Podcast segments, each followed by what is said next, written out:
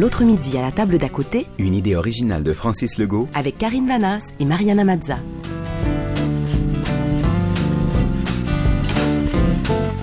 Ben voyons donc.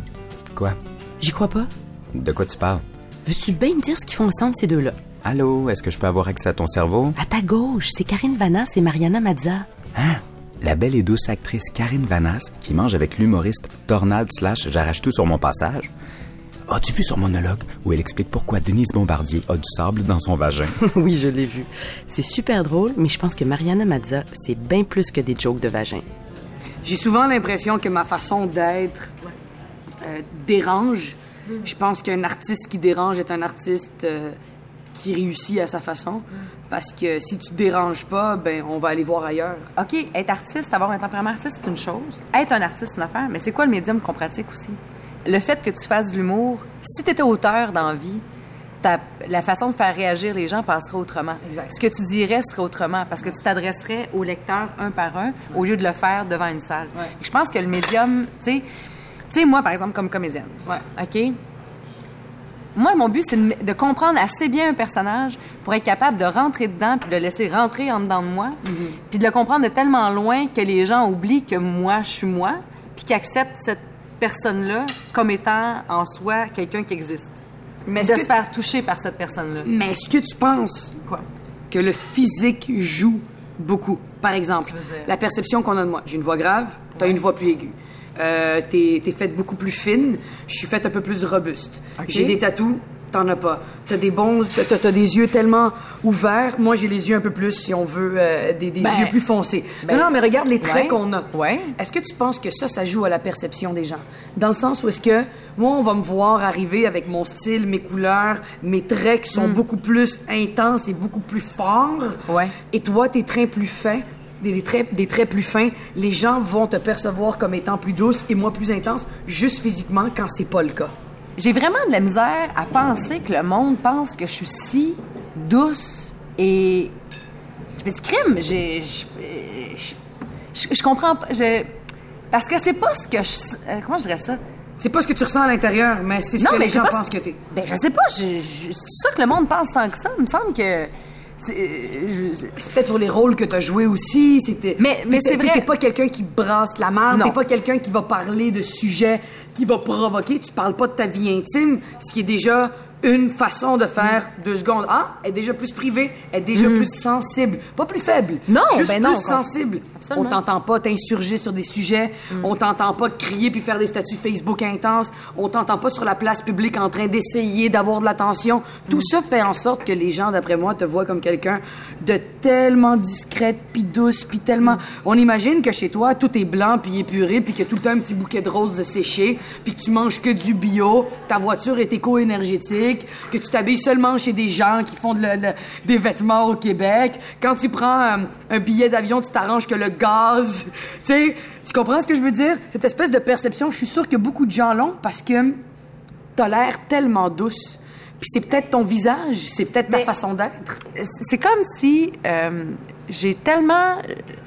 C'est- comme si je pense pas que ma job, moi, dans vie, c'est de me présenter. Comment je te dirais ça? Ma job dans la vie, c'est de comprendre des histoires, des personnages, puis d'essayer de trouver ce qu'il y a de plus commun à nous tous, le, le dénominateur, le dénominateur commun de ces histoires-là, puis de ces personnes-là, puis de ces vécus-là, faire en sorte qu'on se rejoigne là-dedans. J'ai pas. En fait, c'est parce que quand on me parle de ça, j'ai toujours l'impression qu'on me ramène au début de ma vingtaine où on me disait Allez, vas-y, salis-toi, montre-toi que t'es comme nous, montre-toi que montre- montre-nous que t'es pas parfaite. Alors que j'ai jamais essayé de montrer ça. Puis je suis pas, je, je vois pas qu'est-ce qui peut donner cette impression-là de ce que je fais. Mais est-ce que tu penses je me que suis plantée plein de fois. J'ai animé des galas qui ont été super mal reçus. J'ai, animé des films qui ont été vraiment pas bons. Je veux dire, j'ai pas, c'est pas, tu sais, j'ai pas une fiche parfaite moi dans la vie là. Non. J'ai eu. euh, tu sais, il y a eu- puis il y a eu des entrevues où, euh, tu sais, les gens savent que la relation avec ma mère, ça a été tough, que j'en parle pas en entrevue parce que j'ai le moton qui monte dans la gorge. Euh, les gens ont respecté ça, ils m'ont pas amené là non plus.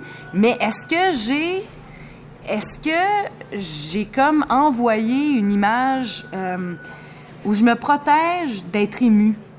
Hey, ma job dans la vie, c'est d'être vulnérable le plus possible à l'écran. Hein? Comment on peut penser que je me, je me protège, je me protège OK, peut-être publiquement parce que, je veux dire, euh, j'ai pas impliqué les gens qui sont dans ma vie, dans ma, dans ma vie privée, dans Non, la vie la carrière, c'est toi, c'est pas ta famille. Non, c'est ça. Moi, je tiens à te dire juste avant. Qu'est-ce que tu euh, veux dire?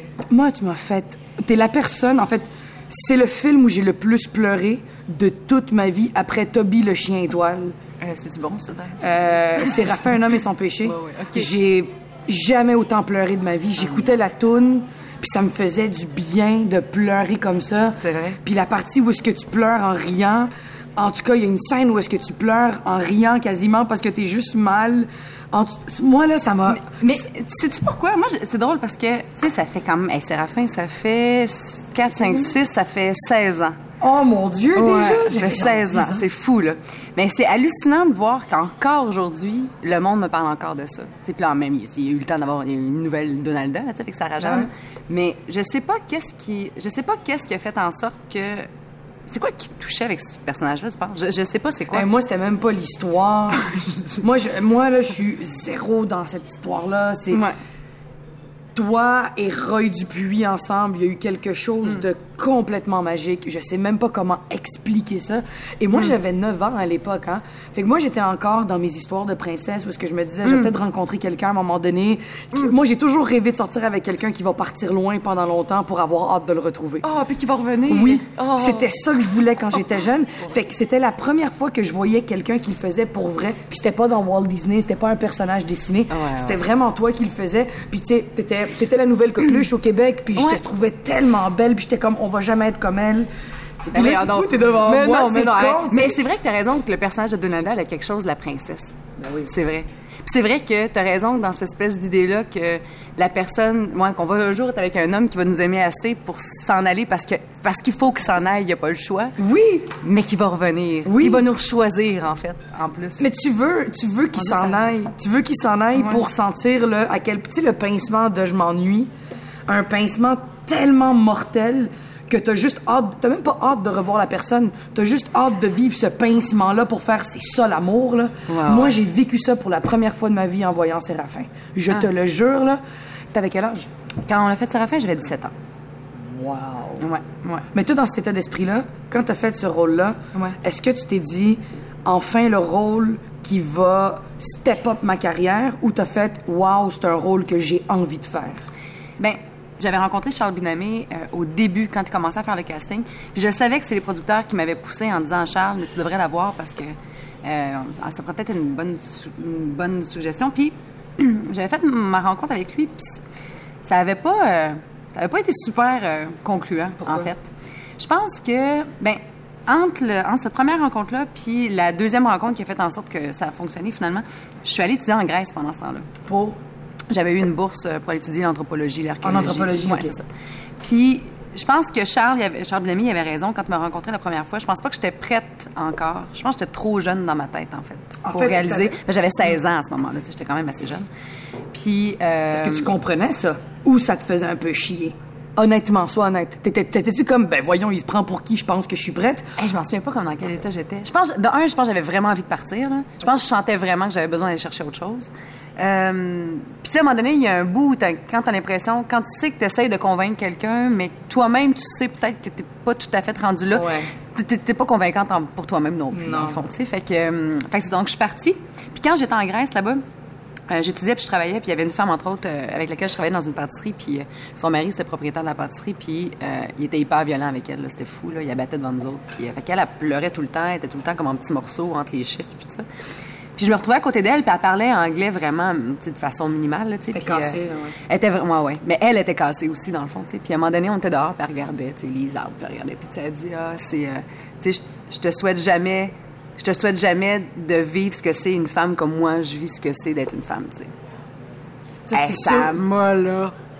Fait que quand je suis revenue au Québec, T'as eu l'épiphanie, là. puis que j'ai rencontré Charles pour ça. On s'est rencontrés par hasard, puis c'est ça que je portais dans le fond, tu sais.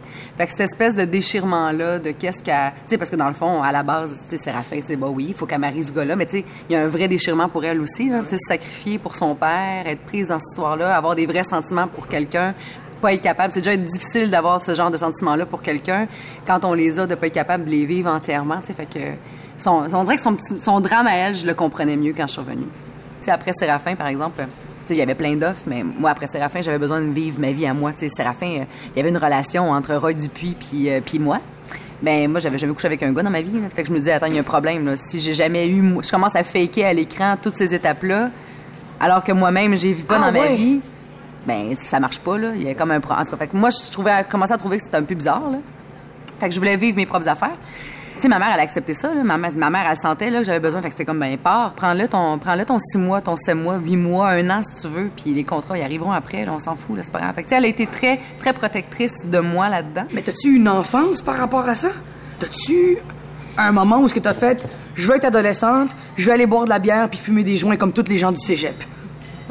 Là, c'est très imagé, là, tu comprends? ouais, là, ouais, c'est comprends. pas euh, littéralement ça, mais, Mais je pense est-ce que- que t'as eu cette passe-là? Parce que là, euh, visiblement... euh, Ben, quand j'étais jeune, ben, à l'adolescence, pas tant que ça, parce que j'aimais vraiment travailler. J'aimais ça, ce que je faisais, mais vraiment beaucoup, là.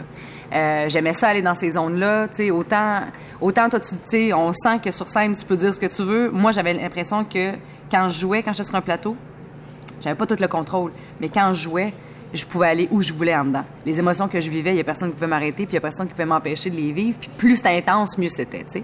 Fait que je pense que j'étais vraiment bien. J'aimais le- les, les équipes de tournage, l'espèce de camaraderie qu'il y avait là, l'intensité de tout ça aussi, euh, le fait de devoir m'adapter à tout le monde, d'essayer de comprendre. Oui, je me sentais pas toujours à ma place parce que quand t'es un kid sur un plateau, euh, t'apprends à être plus vulgaire aussi, t'apprends à être plus parce qu'il faut que tu prennes ta place, fait que tu commences à jouer à l'adulte un peu aussi. ça?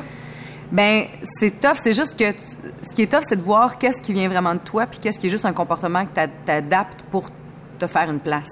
Puis moi, je te dirais que l'influence, c'est drôle parce que j'étais sur un plateau récemment, puis je parlais avec une actrice euh, euh, du Canada anglais qui a commencé quand elle était vraiment jeune aussi. Puis elle a dit que l'influence la plus grande que ça a eu, c'est tout son rapport avec les hommes, en fait.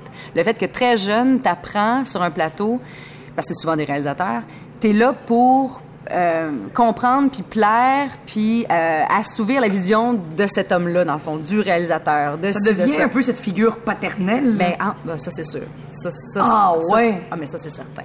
Fait que... Attends, mais attends, attends, attends. Mais t'es pas... Ça mais t'es pas-? Attends, mais ça, c'est fascinant. t'es pas- Mais t'es pas en séduction. T'as- t'as- T'as 13 ans. Mais t'es-tu un peu Mais en séduction avec ton réel en faisant « je veux impressionner cet homme? Mais c'est sûr. Mais t'es pas, mais t'es pas en vraie séduction parce que tu connais pas ça, la séduction. Fait que finalement, t'apprends de façon r- rushée. Tu sais, moi, j'ai vraiment eu longtemps un problème avec, tu sais, euh, ça m'avait vraiment rentré dedans quand j'avais fait une entrevue pour le Québec à la- au début de ma vingtaine. Puis ça, là, moi, ça a été le début, là. J'étais vraiment, ça m'avait vraiment, ça m'avait vraiment dérangé. De quoi, de quoi, de quoi? Il y avait eu un article où la- le, le journaliste, c'était un, un gars, il avait écrit, euh, ça peut l'avoir l'air banal, mais il avait écrit que j'étais asexuée. OK?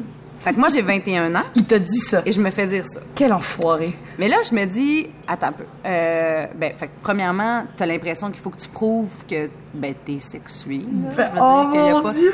Mais, euh, mais, mais tout ce malaise-là que j'avais, moi, avec la séduction, c'est que c'est ça. Quand j'étais jeune, puis je voyais sur les plateaux toutes les games de séduction qui jouaient, qui n'étaient pas des games de séduction que j'aurais dû voir tant que ça à l'âge que j'avais.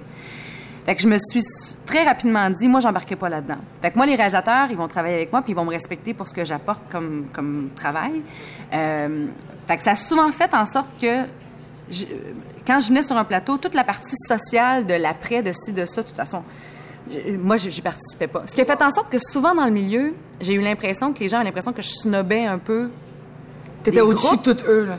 Mais c'est pas ça. C'est juste que, pour moi, fallait pas que ça soit ça le travail. Je pouvais pas concevoir que ces, ces, ces games-là de séduction, ultimement, c'est pas mal, là. C'est juste que dans les yeux d'une fille de 14-15 ans, tu veux pas aller là, là. Parce que c'est pas, c'est, pas, c'est pas le langage que je voulais apprendre à parler à cet âge-là. Tu comprends? Ouais. Fait qu'il y a beaucoup de, je te dirais qu'il y a beaucoup de tendresse de ma part envers cette petite Karine-là qui a juste voulu prendre soin d'elle, c'est tout. Puis euh, j'en doute même pas, on dirait que j'ai même pas de la misère à t'imaginer. Mm. Parce que j'ai toujours, je me suis toujours dit, cette fille-là doit tellement être fragile. T'as l'air d'une Mm. fille, t'as l'air d'une belle, un beau morceau de porcelaine qu'on veut juste pas mettre dans une vente de garage parce Ben, que c'est gentil. c'est une vraie porcelaine précieuse, que c'est en la polissant qu'on va se rendre compte à quel point elle est précieuse. Mais si Mm. t'as polis pas, ça se peut que tu fasses comme, ben, c'est un morceau de porcelaine. là. tu comprends? T'as l'air fragile.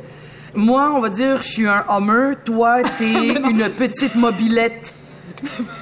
Pas de casque. tu comprends? Je suis un tank de guerre. Mais- Toi, t'es un scooter, mais en bout de ligne, les deux, faut, mettre, faut faire la lumière rouge. Puis les deux, faut qu'on se regarde puis qu'on fasse salut, ça va? Là, je nous vois vraiment comme ça. Hey, c'est un bon parallèle, ça, en tout cas. Et Mariana Mazza, c'est vraiment in your face. Qu'est-ce que tu veux dire? C'est pas la fille qui a le plus de filtres en ville. C'est certain qu'à côté de Karine Vanas, euh, c'est un clash. Euh, fait que toi, t'as quatre frères, c'est ça? J'ai deux demi-frères Ok. issus du premier mariage C'est ça, euh, de ma mère Ouais. et euh, mon frère et moi qui est issu du deuxième mariage, en fait, de mon père. Ok. Euh, Mais j'ai jamais grandi avec les deux plus vieux aussi? Non, les ou, deux euh? plus vieux. En fait, la vraie histoire de tout ça, ma mère est née au Liban. Ouais. Euh, elle était dans un pensionnat catholique Ok. de sœurs. OK. Quand elle est sortie du pensionnat à l'âge de 17 ans, euh, elle a eu un mariage arrangé, si on veut. On, lui, a, on lui a présenté un mari. Puis ça se fait pas comme dans les films, là, où est-ce qu'ils te donnent une gifle puis te mettent dans un donjon, là, c'est pas ça. Mais ils lui ont présenté un homme, ils lui ont euh, soumis un homme à la candidature, puis euh, elle a dit OK. Fait qu'elle a eu mes deux plus vieux frères, Wassim et Mohamed. Tu sais, ma mère, elle a toujours eu cette espèce de verve de, de, de rebelle. Elle a jamais, elle a toujours été musulmane, pas pratiquante, fait qu'elle s'en foutait un peu. Elle se mettait du kitex, elle se voulait pas se voiler. Elle allait dans les, chez les plus grands coiffeurs, elle se promenait en Mercedes, puis elle était comme waouh, je rêve de. était- Qu'est-ce qu'elle faisait, ta mère, en fait? Ma mère, elle faisait rien parce qu'une femme au Liban, dans ce, ce temps-là, tu travailles pas, c'est ton mari qui te fait travailler. Fait qu'elle avait les deux enfants. Ma mère a jamais eu une belle relation avec sa mère. Euh, ma mère a jamais, en fait, sa mère a jamais aimé ma mère. Ma grand-mère a jamais aimé ma mère parce que c'est une femme. Elle a jamais voulu avoir de fille. Fait que c'était, elle a jamais voulu avoir de fille. Fait qu'elle a eu, euh, elle a eu mes trois oncles et ma mère. Ma, mère- ma mère, c'est la, la deuxième. Et tous les autres frères ont été bien traités sauf ma mère. Ma mère, euh, ma grand-mère a été une merde avec ma mère. Puis dans le sens de, de, de vraiment la rejeter, comment, comment ça se passe? Ben, c'est juste, euh, tu donnes pas d'attention. Ouais, c'est c'est, c'est, ma mère a toujours été rejetée par sa mère. Puis toutes les fois que mon grand-père, soit son père, a voulu donner de l'amour, c'était un peu mal vu. C'était un peu mal vu. C'était, c'était vraiment weird. C'était vraiment dans les dernières, euh, dans les dernières années un peu de la misogynie au Liban, là, parce que le Liban c'est quand même un pays très libéré et très ouvert d'esprit, très catholique aussi. C'est pas musulman extrême, tu sais. Euh, ma mère, à un moment donné, euh, son mari est mort, qui est le père de ses deux euh, enfants, de Wassim et Mohamed.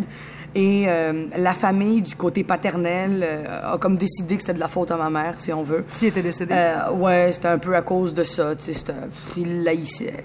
Fait qu'elle a pris le passeport de sa tante, puis elle a pris un bateau, puis elle a crissé le camp euh, Avec au les deux enfants? Non, elle a laissé les deux enfants. Elle savait que si elle amenait Ah les deux ouais, enfants. Elle n'aurait pas pu s'émanciper. Fait qu'elle a fait, elle a au moins, ils ont au moins les deux enfants, euh, la grand-mère paternelle qui va les élever. Ma mère a pas eu le choix de s'en aller. C'est inexplicable. Encore aujourd'hui, elle m'a jamais raconté vraiment ce qui est arrivé, le pourquoi elle les a pas amenés. Elle pouvait pas les amener avec elle. mais c'est mais c'est fou. Mais Les toutes en- ces histoires-là de femmes qui laissent les Mais enfants les- derrière, c'est Les enfants appartiennent pas à la mère, ils appartiennent à la famille au complet. Fait que c'est pas comme ici où c'est moi qui l'ai sorti, c'est moi qui le garde. C'était pas non, comme non. ça. Fait qu'elle les a laissés là-bas. Elle a pris un bateau, elle est partie au Venezuela, où est-ce que son père à elle et son frère à elle avaient un business sur l'île de Margarita, où est-ce qu'il y a beaucoup de Libanais. Elle est allée là-bas vendre des empanadas dans la rue. Elle avait une petite maison habitée, mais elle avait pas de travail ni rien. Elle a rencontré mon père, Pedro, euh, catholique, un gars qui travaille euh, devant un, un, un hôtel, un majordome, Qui lui a chanté la pomme, puis qui, comme dans les films, il a chanté la pomme, il lui a dit à quel point elle était belle, puis qu'elle voulait, il voulait tout pour elle, puis ma mère, elle a fait comme waouh, enfin, je suis. Hein, attends, deux Elle était amoureuse, tu penses? Ma mère, elle était folle amoureuse de mon père. Elle l'avait jamais vraiment parce que oh, la mentalité au Liban, c'était tu vas finir par l'aimer avec le temps. L'amour se Mhm. Ouais, développe. ouais. Ouais, ouais. Tu l'aimes pas dès le début. Ça existe pas l'amour, le coup de foudre. Là, avec lui, c'est totalement le contraire. Et ensuite, elle a marié mon père. Ils ont eu mon frère Juan, qui est mon frère à, à moi, qui a 27 ans. Euh, ça a bien été. Après, mon père a commencé à avoir des problèmes d'alcool, si on veut. Et euh, mon père a dit, on va aller au Canada. Fait que les deux sont partis au Canada avec des grands rêves. Ma mère, par- ma mère parlait français, anglais, espagnol, italien, arabe, était go, était parti. Même chose pour mon père. Ils sont arrivés ici. Mon père a développé un problème d'alcoolisme vraiment euh, fou. Elle est tombée enceinte de moi dans les années 90 ici. En fait, dans les années 89, elle est tombée enceinte de moi. Elle a été enceinte de moi en Uruguay. Euh, parce que mon père vient de l'Uruguay, mais ses, grands, ses parents, mon père, sont italiens euh, et argentins. Et ils sont allés en Uruguay pendant un an à peu près. Après, ils sont revenus ici, ils m'ont eu. Et euh, à l'âge de deux ans, ma mère a dit à mon père euh, Va-t'en, tu, tu sais pas contrôler ton problème d'alcool, tout ça. Il était violent, il était pas. euh, C'était pas la. la, la- une belle personne, mais un vrai alcoolique comme on le déteint. on le Hey, mais c'est quelque chose films. quand même, par exemple, c'est quand tu te sauves de... ce- Ben, tu te sauves. Non, Tu parce que... sauves. Mais tu te sauves de ce genre de contrôle-là puis d'abus-là, en fait, là, Là, tu t'es plus abusé, mais là, tu choisis le type d'abus que tu Ouais, veux. Là, on se ouais. l'a- elle l'a fait Ouais. imposer. Ils l'ont abusé mentalement au Liban, mais là, ils l'ont abusé physiquement. Mais Et là, alors elle que ça ici. pas comme ça du tout au début, là. Ben non, ben du tout, Ben tu sais. Et là, elle est arrivée ici, puis elle est monoparentale. Elle a, Hmm. Elle a élevé mon frère et moi. À l'âge de 7 ans, mon frère me gardait à la maison. Ma mère avait quatre jobs pour être sûre de qu'on manque de rien. Et à partir de là, ben moi, j'ai jamais connu mon père. J'ai jamais rencontré mon père. Tu l'as jamais rencontré? Jamais. Moi, j'ai eu un père absent. là. Ben oui, c'est clair. Fait que je Mais pense que puis- c'est ce qui justifie beaucoup de choses dans ma vie aussi. Ça justifie là. quoi, tu penses? Bah, ça justifie mon complexe, euh, euh, mon complexe de toujours vouloir montrer que je suis forte, puis de montrer que j'ai peur de rien, puis cette espèce de de- d'émotivité envers les hommes, de j'ai peur qu'on m'abandonne. Quand je rencontre quelqu'un que j'aime, que ce soit amical ou amoureux. Puis j'aime, je veux plus la laisser partir parce que j'ai peur de me faire abandonner. C'est pas parce que tu pars deux mois qu'on t'abandonne, mais moi dans ma tête, je Mais c'est drôle parce que tantôt tu parlais de Séraphin puis tu disais que tu voudrais donc que quelqu'un parte pour comprendre à Ouais. quel point Ben, t'aimes. Tu comprends tout oui, maintenant. oui, ben mais c'est c'est ça. Ben, Ben c'est ça le lien, tu sais. Fait que j'ai toujours eu cette espèce de complexe de me faire abandonner, puis c'est ce qui justifie aussi ma grande confiance, mais cette confiance est cachée derrière une crainte énorme. Puis c'est là aussi je vais chercher l'amour de gens que je connais pas. Tu sais, fait que quand on me critique ou quoi que ce soit, je sens ça comme une espèce de comme rejet, mais je me défends après en disant des affaires un peu euh, en disant des insanités juste pour dire fuck that, vous avez rien à me dire, tu sais. Puis Je refuse ce rejet-là puis je m'arrange puis je survis pareil. Absolument. Mais ça prend Mais ma mère a c'est été, c'est la femme la plus forte que j'ai connue, puis jamais elle va expliquer son histoire en étant triste, puis en pleurant, jamais de la vie. Même ma mère, elle serait ici en train de donner des détails, puis tu ferais comme, ben voyons donc, c'est donc bien malaisant. Ma mère m'a toujours dit, jaillit les femmes. Jaillit les femmes. Moi, quand je t'ai eu, Mariana, puis j'ai su que j'avais une fille, j'ai pleuré. Puis elle me dit, aujourd'hui, t'es la plus grande fierté que j'ai dans ma vie. Mais c'est ce qui fait aujourd'hui que j'ai envie de me battre pour les femmes, tu sais. Mais qu'est-ce qu'elle disait quand parce que c'est quand même de dire quand quand elle disait j'ai pleuré quand t'es quand t'es née puis j'ai su que une elle avait peur, elle, elle savait pas comment me gérer parce que sa mère a pas su comment la gérer. C'est ma vie là repose vraiment sur tout ce que ma mère a vécu. Ça a eu une incidence énorme sur moi. J'ai été élevée par un gars qui est mon frère. Mon frère a joué le rôle du père, si on veut. Ma mère a joué le rôle de mon père et de ma mère. Fait que moi, mon éducation sexuelle a été quasiment euh, absente. J'ai jamais su c'était quoi euh, euh, découvrir mon corps. J'ai jamais vraiment, j'ai jamais compris pourquoi j'aimais ça. Parce que ma mère, justement, elle en avait jamais parlé quand t'étais au Liban. My God, tu peux, quand t'es menstruée, tu fermes ta bouche, tu mets euh, une guenille dans tes culottes, puis tu fermes ta gueule, tu sais, parce que c'est ça qui arrive quand t'es une femme. Ça veut dire que tu peux enfanter. Fait que maintenant, reste tranquille. On va t'enfermer en attendant qu'on trouve quelqu'un pour qu'il puisse enfanter. là. C'était cette mentalité. Et là, on passe de ça à, maman, on habite au Québec. Mes amis mettent des tampons à l'âge de 12 ans. Euh, Mais qu'est-ce que tu faisais? Tu lui posais des questions? Qu'est-ce que tu lui posais des le questions. contraste est fort à un moment Ah, donné. Là. tellement Mais- fort. fait comment elle réagissait elle, par rapport à ça? Bien, mais ça l'a été rough. Ça l'a été rough. Je me suis confié beaucoup à mon frère. Moi, j'ai grandi dans à la- les bonhommes de lutte, puis les voitures, puis euh, j'ai Les grandi... bonhommes de lutte, c'est Ah quoi ouais, les moi j'écoutais la lutte? Moi j'écoutais la lutte, puis mon frère avait acheté un ring, puis moi ma mère m'avait donné à Noël. euh, puis c'est là où j'ai compris qui j'étais, puis c'est- ça a été un moment tournant dans ma jeunesse. Quand ma mère m'a donné une maison de Barbie à Noël, et j'ai enlevé les Barbies pour mettre des Power Rangers dedans. Puis j'ai fait, OK, je sais d'où je viens maintenant, tu sais. J'ai joué au soccer toute mon enfance. J'ai grandi avec des gars. J'ai grandi à Montréal-Nord. J'ai toujours été la petite combattante qu'on voit, là, tu sais, euh, dans les films, celle qu'on dépeint, là, qui lève le poing en l'air puis qui dit, j'allais me battre pour les autres. J'ai toujours été celle qui allait sauver le- la veuf et l'orphelin, tu sais. C'est, ça ma vie. de- de- Puis ta féminité, tu trouves qu'elle elle trouve sa place comment maintenant? Oh mon Dieu, ben ma féminité, c'est- c'est c'est nouveau, ça. C'est nouveau parce que j'ai toujours été celle qui. Moi, j'ai eu. euh, je suis tombée dans ma semaine avant toutes mes autres amies. Parce que quand tu viens, puis j'ai découvert ça. euh, hey, cette semaine. Qu'est-ce que t'as découvert? Cette semaine, euh, mon gynécologue m'a dit que j'avais des kystes sur les ovaires et que ça se peut que je puisse jamais avoir d'enfant. Non. Ouais. Niaises? Ouais, j'ai appris ça avant hier. Ben voyons donc. Ouais. Parce que c'est un syndrome qui arrive beaucoup pour les femmes de la Méditerranée puis de l'Amérique du Sud. Ah, mais Une forte donc. pilosité euh, avec un débalancement hormonal qui fait en sorte que t'es pas capable de libérer tes hormones. C'est ce qui justifie ma voix, c'est ce qui justifie mes poils, c'est ce qui justifie mes hauts et mes bas. Moi, j'ai appris ça il y a Ah, 48 mais attends, heures. attends, mais toutes les jokes que tu fais là-dessus? C'est des vrais jokes. Mais C'est- voyons c'est- donc. C'est de la vérité. J'ai la testostérone très élevée. C'est ce qui justifie aussi toute ma vie, là, ça. Fait que ma féminité, je la découvre au moment où est-ce qu'on se parle. Il y a 48 heures, on m'a annoncé que ça se peut que je puisse pas accomplir ma mission, entre guillemets, de femme, qui est d'enfanter, parce que j'ai un problème d'hormones.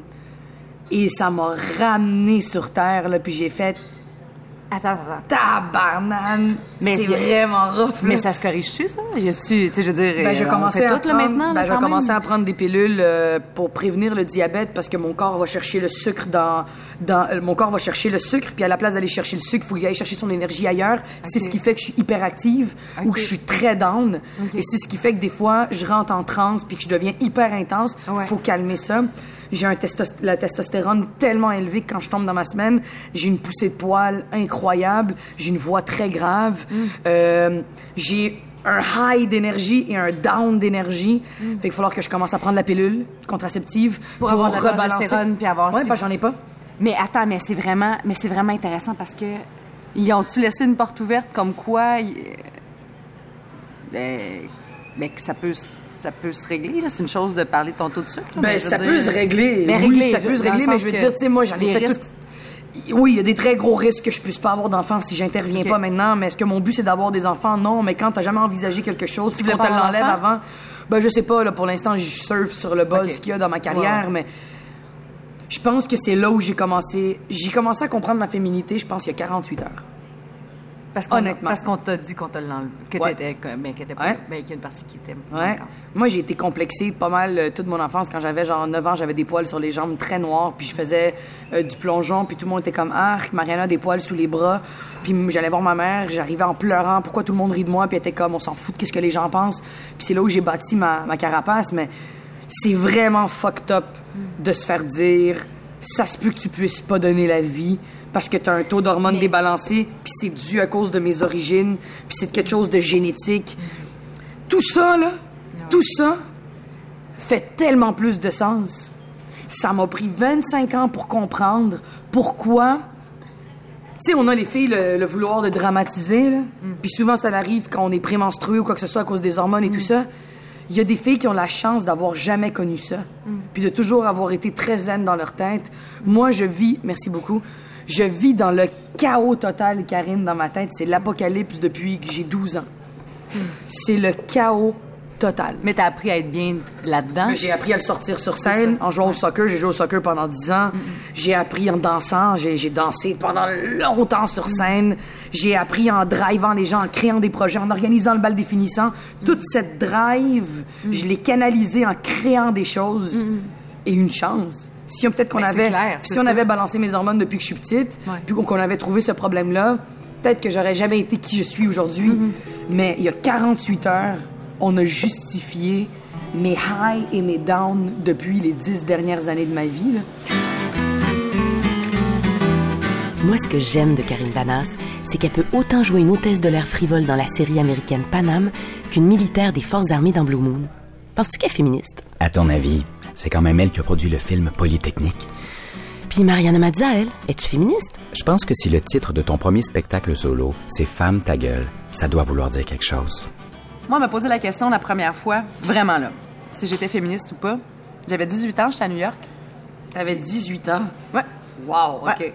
J'étais avec deux journalistes là-bas. Deux anciens journalistes qui avaient maintenant euh, des, des- des postes à New York, tout ça, québécois. Ils m'avaient un peu pris sous, sous leur aile pendant que j'étais là-bas. Puis euh, j'allais souvent, sou- souvent souper chez eux, déjeuner, tout ça. Puis à un moment donné, euh, André m'a demandé, il dit Ouais, toi, euh, toi, tu te considères-tu féministe Puis il avait une voix très, très. Puis, euh, puis c'est le genre de gars à qui tu as envie. Je sentais que dans la- sa façon de le dire, le mot, il était fier de ce mot-là, il le trouvait beau. Mais malgré le fait que je chantais que si je disais oui, elle allait être super heureux, j'ai eu peur de dire oui. Pourquoi? Ben, c'est ça que je me suis posé comme question, alors que ce mot-là, moi, ce qu'il voulait dire, c'était il n'y avait rien de négatif, là, j'étais pas... euh, Fait que j'ai commencé à me poser la question. Puis c'est ça qui a fait en sorte que j'ai fait Polytechnique. OK.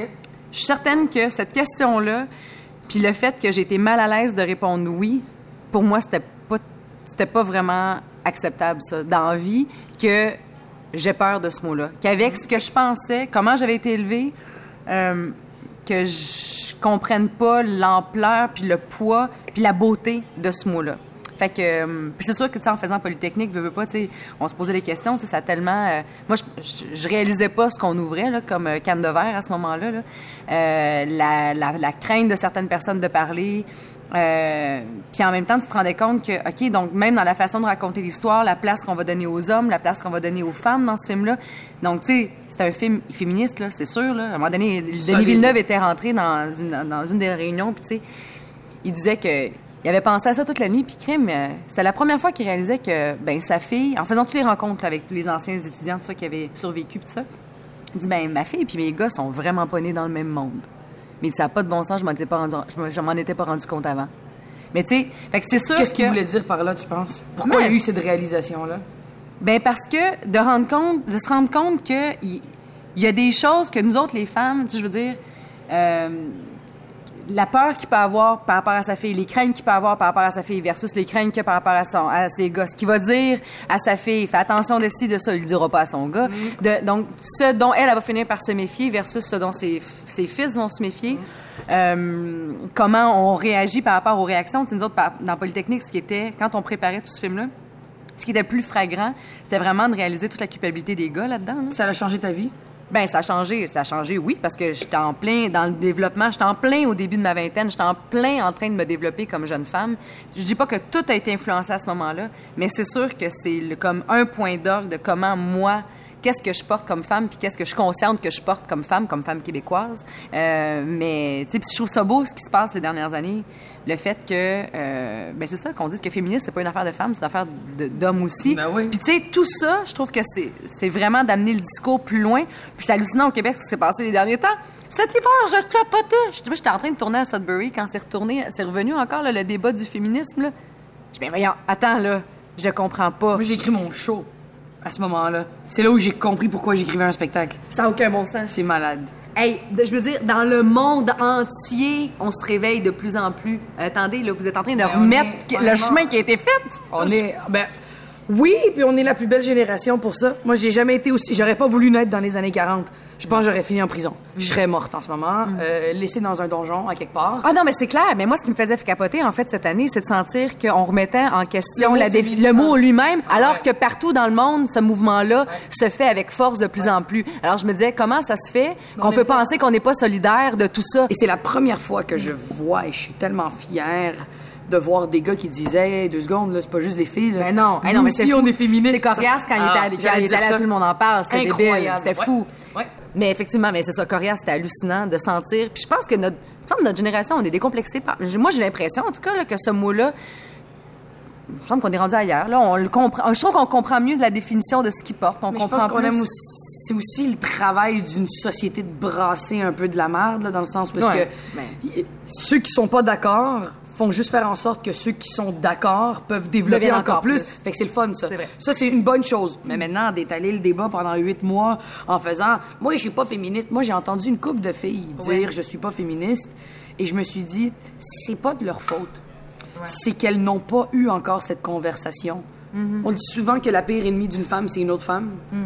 Moi, je suis pas d'accord. Notre pire ennemi, c'est nous. Puis une fois qu'on finit par s'accepter puis à aimer qu'est-ce qu'on est, on est capable d'aimer toutes les autres. J'ai été envieuse très longtemps. J'ai envié, là. Hey, quand j'ai commencé à. euh, cette envie-là, je m'en suis rendu compte, puis j'ai su que c'était malsain. En route vers mon premier gala, euh, il y avait en finale Virginie Fortin, moi, Phil Roy, Alexandre Douville, deux gars, deux filles. C'était la première fois dans l'histoire d'En route qu'une fille, euh, que deux filles Deux étaient en finale étaient et qu'une fille gagnait. Puis Virginie, c'est une de mes meilleures amies, puis je suis partie en C'était déjà tournée avec elle. Ouais, on, s'est- on est devenus amis grâce Ok, en à route, tu sais. Et je me suis rendu compte quand elle a gagné que j'étais zéro jalouse et zéro envieuse parce que j'ai fait Waouh, il y a une fille qui a gagné. Puis il y a tout le monde qui demande c'est quoi être une fille en humour? Puis elle a pas envie de répondre à ça parce qu'elle personne demandait qu'est-ce que tu vas faire euh, dans un gala, puis comment tu vas écrire ton personne demandait ça. Tout le monde demandait c'est quoi là ce que tu vis d'être une femme? Puis Virginie, je voyais que ça la pompait. Puis c'est là où j'ai fait waouh, ça c'est génial. Et j'ai pris du recul par rapport à cette histoire-là, puis par rapport à cet événement-là, puis j'ai fait crime, je suis euh, c'est la première fois de ma vie que je suis pas jalouse et envieuse de quelqu'un. Parce qu'avant ça là, quand j'ai joué au soccer, j'haïssais toutes les filles qui se faisaient prendre puis pas moi. J'haïssais toutes mes amies filles qui finissaient à frencher des gars dans des soirées puis pas moi parce que je me trouvais pas belle. Puis moi, j'étais celle que les gars venaient dire "Hey, ton ami là, euh, tu libre Ça me faisait chier et j'enviais les filles. J'enviais les filles qui étaient capables de se mettre des robes puis qui se faisaient siffler dans la rue. J'enviais les filles qui avaient des meilleures notes que moi parce que je me disais elles, elles vont avoir des bourses, elles vont aller dans les meilleures universités, elles vont trouver l'homme de leur vie, elles vont pouvoir se marier, avoir des enfants puis moi non. J'enviais ça. Et avec En route vers mon premier gala, quand j'ai vu Virginie gagner, puis j'ai fait, man, elle a pas juste gagné pour elle, elle a gagné. Puis c'est pas juste une question de trophée Ben puis de mérite, Non, non, c'est non, vraiment, elle a fait, que ça man, tout ça, les deux on s'est regardé puis on a fait ma fille, on a été en finale, puis on a prouvé que c'est pas juste parce qu'on est une fille, mais parce qu'on est fucking drôle. Je t'avais entendu à un moment donné dire que, tu sais, bon, 40 ans, de toute façon, je sais même pas si je vais être là à 40 ans. Tu sais, des fois, il y a des gens qui font les choses vite puis rapidement parce qu'il y a comme, il y a- ils ont un train dans le derrière, tu sais, il y a comme quelque chose qui les Il y a pousse. quelqu'un qui les pousse. Il y a quelqu'un qui les pousse, puis il y a comme une urgence. Puis il y en a d'autres, c'est juste parce que euh, cette urgence-là est pas négative dans le sens que, ben, faut que ça soit maintenant, sinon peut-être que je le ferai jamais. Fait que faut que ça soit là, tu sais. Mais c'est quoi, toi, cette drive? Tu sais, bon, là, tu dis que c'est hormonal, justement, qu'il y a quelque chose qui se passe là, mais en même temps, dans ce désir-là de vie intense puis rempli tout le temps, il y a un désir aussi là-dedans, quand même. Tu sais, je veux dire, il y a- il y, a une raison qui a fait en sorte que tu le remplis par ça, ces hauts puis ces bas-là. Hey, c'est con, là. C'est vraiment con. Ben, c'est con. Faut aux toilettes? Non, non, du tout. OK. c'est fun quand, quand Karine Vanna t'a dit, ça se peut que faut que t'ailles faire un petit caca maintenant. non, non, pas ça que j'ai dit, Euh, hein. c'est pas ça que j'ai dit. Euh, J'ai l'impression, depuis que je suis petite, Hmm. Que je vivrai pas longtemps. Pourquoi? Tout est trop intense. J'ai l'impression que j'ai une mission à accomplir maintenant parce que je vivrai pas longtemps. J'ai cette intuition pour vrai. Ça se peut qu'à 35 ans, je pète aux frettes. Fait que je veux tout léguer tout de suite, mes connaissances, puis ma fougue, puis ma joie de vivre et tout ça, parce que j'ai l'impression que je vais pas être capable de le faire. Et c'est pas, je dis pas ça pour être intéressante, là. Non, non, non, non. J'ai vraiment l'impression que je. Je veux pas vivre longtemps. Pourquoi? Mon but n'est pas. Pourquoi? Pourquoi? Parce que la mission, une fois qu'elle est finie, est finie. Mm-hmm. J'ai pas envie de vivre juste pour vivre, pour dire on m'a donné la chance de vivre. Non, j'ai Mm. fait 15 pays en deux ans et demi. J'ai joué au soccer, j'ai goûté l'intensité euh, euh, de l'alcool, de la drogue, de la bouffe, du café, de la cigarette, puis de ci, puis du soccer, puis de l'autre, parce que je me suis dit, on dirait que je veux tout vivre mes impulsions maintenant, mais une fois que mes impulsions vont être finies puis qu'elles vont être rebalancées, je pense que mon corps va se laisser mourir tout seul parce que c'est con, je sais pas comment expliquer ça. J'ai une mission, je sens que je suis spécial, je sens que je peux amener quelque chose à l'humanité puis à qu'est-ce que je vis. Ça a l'air tellement non, non, prétentieux. mais non, mais non, Mais je sens que je vivrai pas longtemps. Puis y a une partie de toi qui dit tant qu'à pas avoir cette inten- intensité-là, j'aime mieux pas être là? Absolument. Ah ouais. Moi, la journée où est-ce que j'aurais pu cette fougue puis cette mission, je veux me faire frapper par un train où je veux que tout arrête puis qu'on fasse Mariana Maza a légué ça. Je veux que ma vie soit dramatique. J'ai toujours rêvé que ma vie soit un drame. Je veux Amy Winehouse, mais t'as fait dix ans plus tard, s'il te plaît, là, parce que sinon c'est dans deux ans que je meurs pareil, potentiellement. Puis je veux pas être Pas aussi pareil. intense qu'elle. Non, Tu s'il te sais, plaît. regarde tous les gens qui ont marqué notre génération. Il y a un certain point où est-ce qu'ils sont plus là? Puis on fait juste étirer la sauce. Puis c'est con, je vais juste te donner l'exemple de Pink Floyd. Il y avait un débat où est-ce que quand David Gilmour, qui est un des membres, David Gilmour puis Roger Waters, quand David Gilmour a décidé euh, de sortir un nouvel album, tout le monde était comme Waouh, le gars de David, le gars de, de Pink Floyd sort un album. Et il y a eu le gros débat dans le Rolling Stone magazine de est-ce qu'à un moment donné, l'artiste doit arrêter de créer parce qu'il est plus là? Il a fait ce qu'il Il avait a à fait faire. ce qu'il avait à faire. tout. Puis moi, je me suis dit, non, faudrait jamais bloquer un artiste. Et tu sais quoi? Plus que ça va, puis plus que je vois des artistes faire c'est plus bon, puis plus que je me dis, ouais, je pense qu'à un moment donné, faut arrêter et redevenir un être humain normal. Mais je veux dire, t'es pas obligé de juste créer. Tu sais, il y, a- y la- y a- vie d'artiste, mais il y a une autre vie à côté quand oui, même est-ce aussi. que tu ces artistes-là sont capables d'avoir cette vie normale? Sens-tu ça- que toi, t'es capable? Hey, ça, je sais pas, mais j'ai l'impression que non. J'ai goûté à quelque chose Ouais. que c'est fini. À moins que je découvre une passion phénoménale pour le tricot et que je devienne la meilleure tricoteuse du monde. C'est un monde qui sourira à toi. Oui. Je la trouve donc chanceuse, Karine Vanasse. Elle tourne en France, aux États-Unis. Il me semble que j'aurais aimé ça être actrice pour voyager. Premièrement, elle l'a faite, sa chance.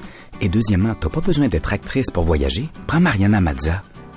La dernière année où j'ai joué au soccer, je suis tombée en amour avec un gars qui s'appelle Christian. Et euh, s'il m'écoutait, je pense qu'il sourirait tellement qu'il il trouverait ça beau. On s'est promis l'amour éternel. C'était mon premier copain. C'est le premier garçon avec qui j'ai eu une relation sexuelle. Ça a été le premier gars à qui j'étais. J'ai dit je t'aime. Premier gars qui m'a fait sentir une fille. Premier gars qui m'a dit t'es belle. Et il m'a laissé la journée où est-ce que j'ai loué le film Tristan et Iseux. Et j'ai euh, jamais écouté le film. Puis je suis pas capable de l'écouter encore aujourd'hui parce que ça a été le tournant. C'est là où j'ai décidé de commencer à vivre ma vie pour vrai. Euh, il est parti en Norvège jouer parce que lui aussi Lui, jouait pour l'équipe canadienne soccer, aussi. Il est parti puis il est parti avec euh, une de mes amies. OK. Fait qu'il est parti avec elle. Euh, puis à partir de là, j'ai fait OK. Mon père est décédé cette année-là. C'est là où j'ai appris qu'il était mort. Et là, j'ai commencé à voyager. J'ai comme, j'ai, quand mon père est décédé, j'ai dit je vais aller en Uruguay pour voir sa tombe puis parler avec ma grand-mère. Ma grand-mère qui a fait de l'Alzheimer et qui, la journée où est-ce que je suis partie après deux semaines et demie de voyage, elle, elle me montrait tout le temps un album de photos en me disant regarde, ça c'est ma petite fille, c'est Mariana. La dernière photo, elle m'a regardé, elle a fait oh mon Dieu, t'es Mariana. Ah, mais voyons J'ai braillé, je suis partie dans l'avion, ben non! Fait que ma grand-mère, elle est Ah. morte. Ma grand-mère a commencé à faire de l'Alzheimer la journée où mon père est décédé. Elle a commencé à, à perdre la tête et elle s'est rendue compte qui j'étais la journée où est-ce que je m'en allais. Et moi, à partir de là, je me suis dit, j'ai toujours eu cette espèce de de fille qui dit, je veux aller à la rencontre de mes origines puis de mon arbre géologique et tout ça. Parce que je sentais que j'avais besoin de fuir cette peine d'amour qui m'a dévastée. Fait que j'étais allée, euh, j'ai étudié au cégep en politique internationale et je suis partie en Inde pour le dernier euh, trimestre. On partait euh, pendant trois mois et demi à l'extérieur pour faire notre notre notre session. Et j'étais allée en Inde dans un village tibétain. J'avais appris le tibétain pendant trois mois au préalable pour aller donner des cours d'anglais à des moines tibétains dans un monastère au flanc des montagnes dans la frontière du Népal. Dans le moment où est-ce que ça avait éclaté avec les Chinois, les Chinois qui ont kidnappé euh, le Panchen Lama qui est le prédécesseur, en tout cas du Dalai Lama. Bref, c'était le bordel total. Et ça a changé ma vie. Ça a changé ma vie. J'étais allée vivre dans une petite communauté qui s'appelle Bir. Pendant trois mois et demi, j'ai vécu dans une famille de huit personnes et moi, j'avais spécifié, je ne veux pas d'enfants, je veux pas qu'il y ait des, je veux pas que je sois une petite famille. Mais pourquoi Ben, Parce que moi, j'avais pas envie d'interagir avec tellement de gens, puis j'ai interagi justement avec la plus grande famille, puis ça a été la, ma deuxième plus grande rupture amoureuse de perdre ces gens-là. Mon père de famille a fait la guerre du Tibet. Cette famille-là, au complet, s'est enfuie par le flanc des montagnes. Ils ont passé par le Népal. Ils ont marché pendant deux mois pour arriver en Inde. Et l'Inde est un pays qui a accueilli beaucoup de communautés Ben oui. tibétaines.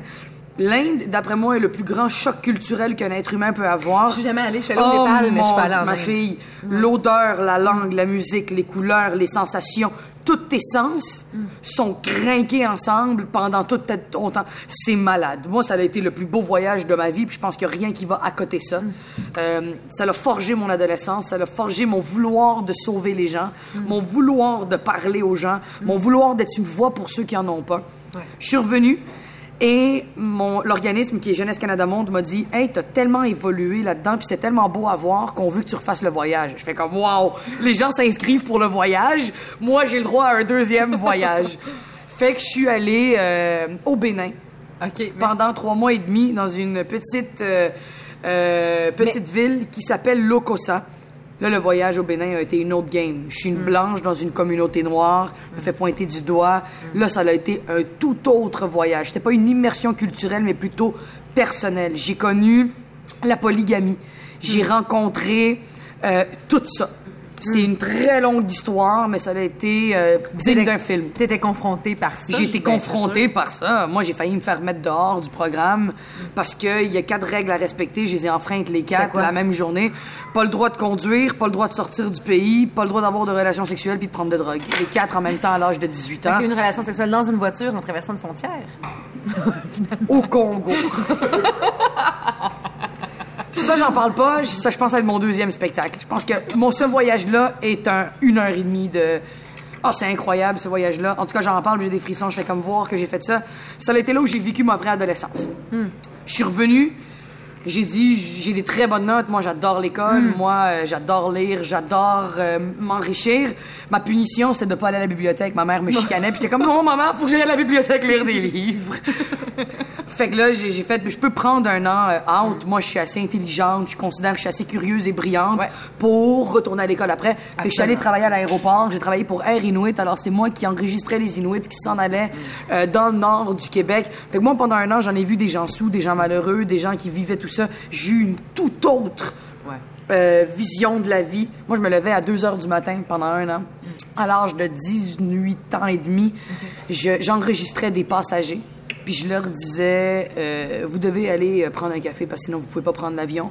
Ou qu'ils m'a- sentaient trop l'alcool? Ils étaient trop sous. Et là, j'ai une autre communauté totale. Puis c'est là où j'ai fait, oh, oh, oh, deux secondes, j'ai pas besoin d'aller parcourir 17 heures d'avion pour aller sauver des gens. Ici, là, ici au Québec, on a un solide problème.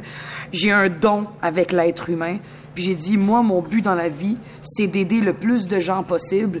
Puis je me suis rendu compte en canalisant mon énergie et avec les voyages que ma plus grande force, c'était de faire décrocher les gens leur parler de choses, les faire voyager mentalement, leur raconter des histoires pour qu'ils se sentent moins seuls. Puis c'est là où j'ai fait je veux être humoriste.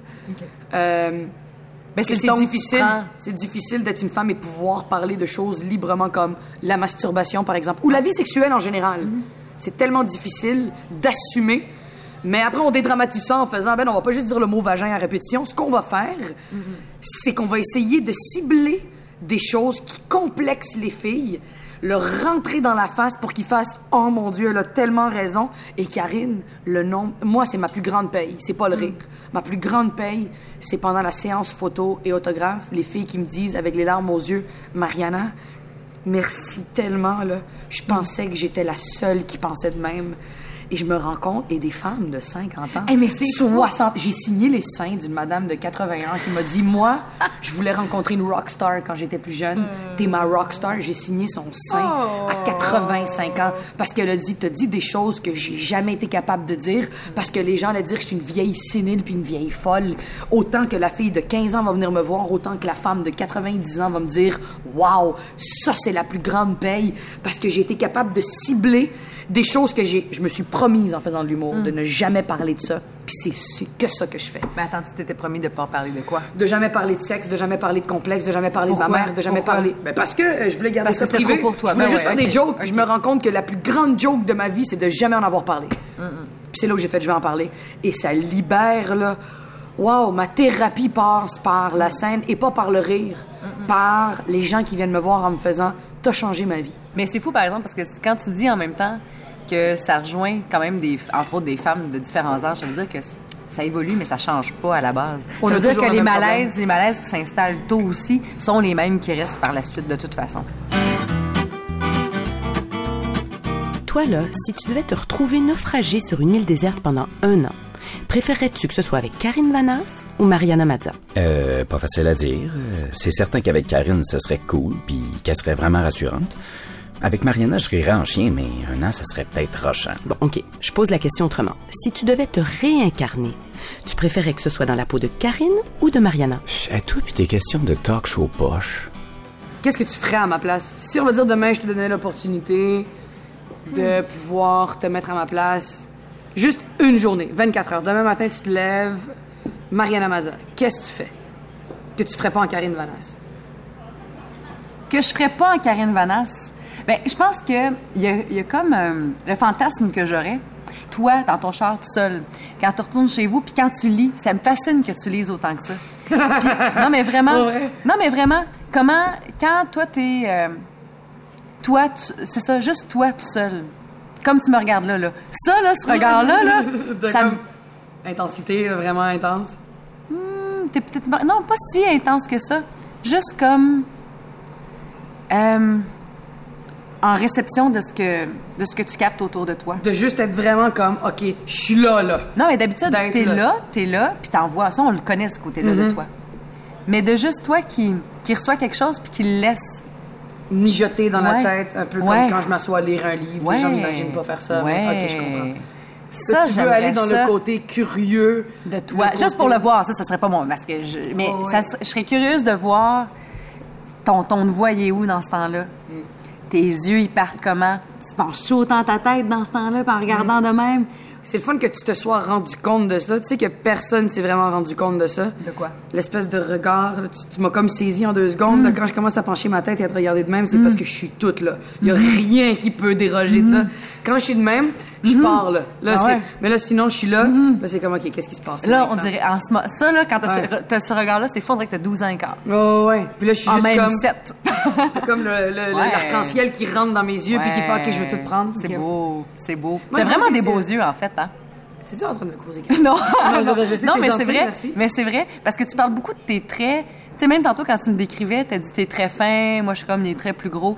Mais je trouve pas que t'as pas des. C'est pas vrai que t'as pas des traits. Oui, ok, t'as les cheveux foncés, t'as Mm. les yeux foncés, euh, t'as des tatous, mais ton visage, il est pas. T'as une bouche hyper féminine, t'as des yeux hyper. Ouais. T'as des grands yeux de biche, t'as pas des grands yeux comme agressifs. Ouais, ouais. C'est pas ce qu'on reçoit de toi. Ton énergie amène autre chose, mais je pense que j'ai l'impression qu'il y a un contraste que tu dégages que tu penses pas que tu dégages tant que ça. Non. Puis je pense que je suis contente de pas le savoir parce que quand je vais le savoir, peut-être que ça va. Mais il- c'est intéressant ce contraste-là. Ouais. En tout cas, il est beau. Moi, je pense que j'irais totalement dans la même optique que toi si j'avais été une journée dans ta Qu'est-ce que peau. tu ferais? Qu'est-ce que tu je, ferais? je serais pas comédienne, j'irais même pas dans ton métier. J'irais vraiment dans. Je voudrais me lever dans ta tête puis te faire.